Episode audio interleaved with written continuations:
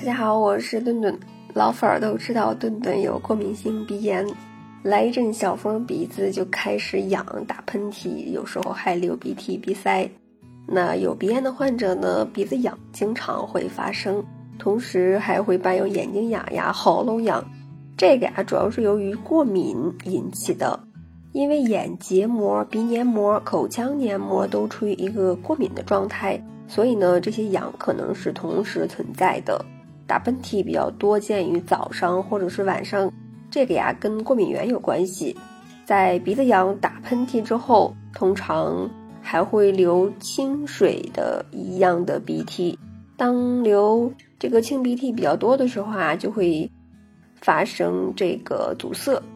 当鼻黏膜因为这个鼻涕多堵住，或者是鼻黏膜肿的时候呀，会伴有鼻塞。其实这个过敏性鼻炎对于过敏源过敏，那当对这个尘螨过敏的时候呀，在密封的环境开空调的时候，或者是早晚等一些时候呀，那这些症状就会加重了。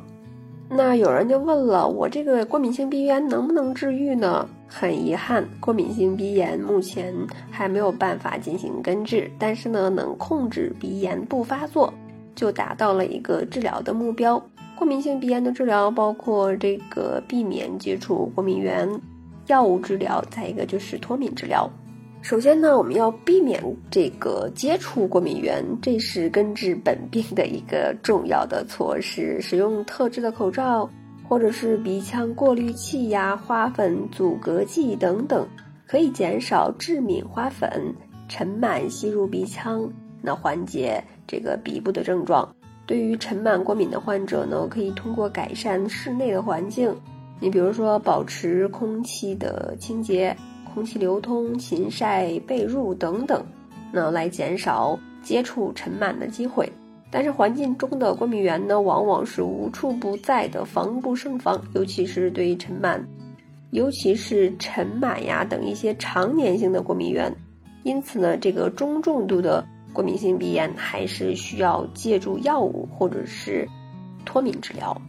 那药物的选择呢？呃，首先会用一些这个鼻用的糖皮质激素。那此外呢，还会选择一些二代的抗组胺药。那也可以单用，也可以是酌情联合用药。因为这个成人和这个孕产妇呀，还有这个不同年龄段的儿童，具体用药有差异。所以呢，一定要在医生的指导下购买或者是使用。另外呢，就是鼻腔冲洗呢，可以作为过敏性鼻炎的一个辅助治疗。特别要注意啊，请不要自己购买这个药物成分不明的这个滴鼻液，还有这个洗鼻水等等，以免引起药物性的鼻炎。那最后一步呢，就是脱敏治疗了。用逐渐增加剂量的过敏原刺激机体，那可以使机体对于过敏原不再过度的敏感。这种疗法呀，作用确切，目前能脱敏尘螨呀、常见的一些花粉呀，或者是部分的霉菌、猫毛、狗毛等等。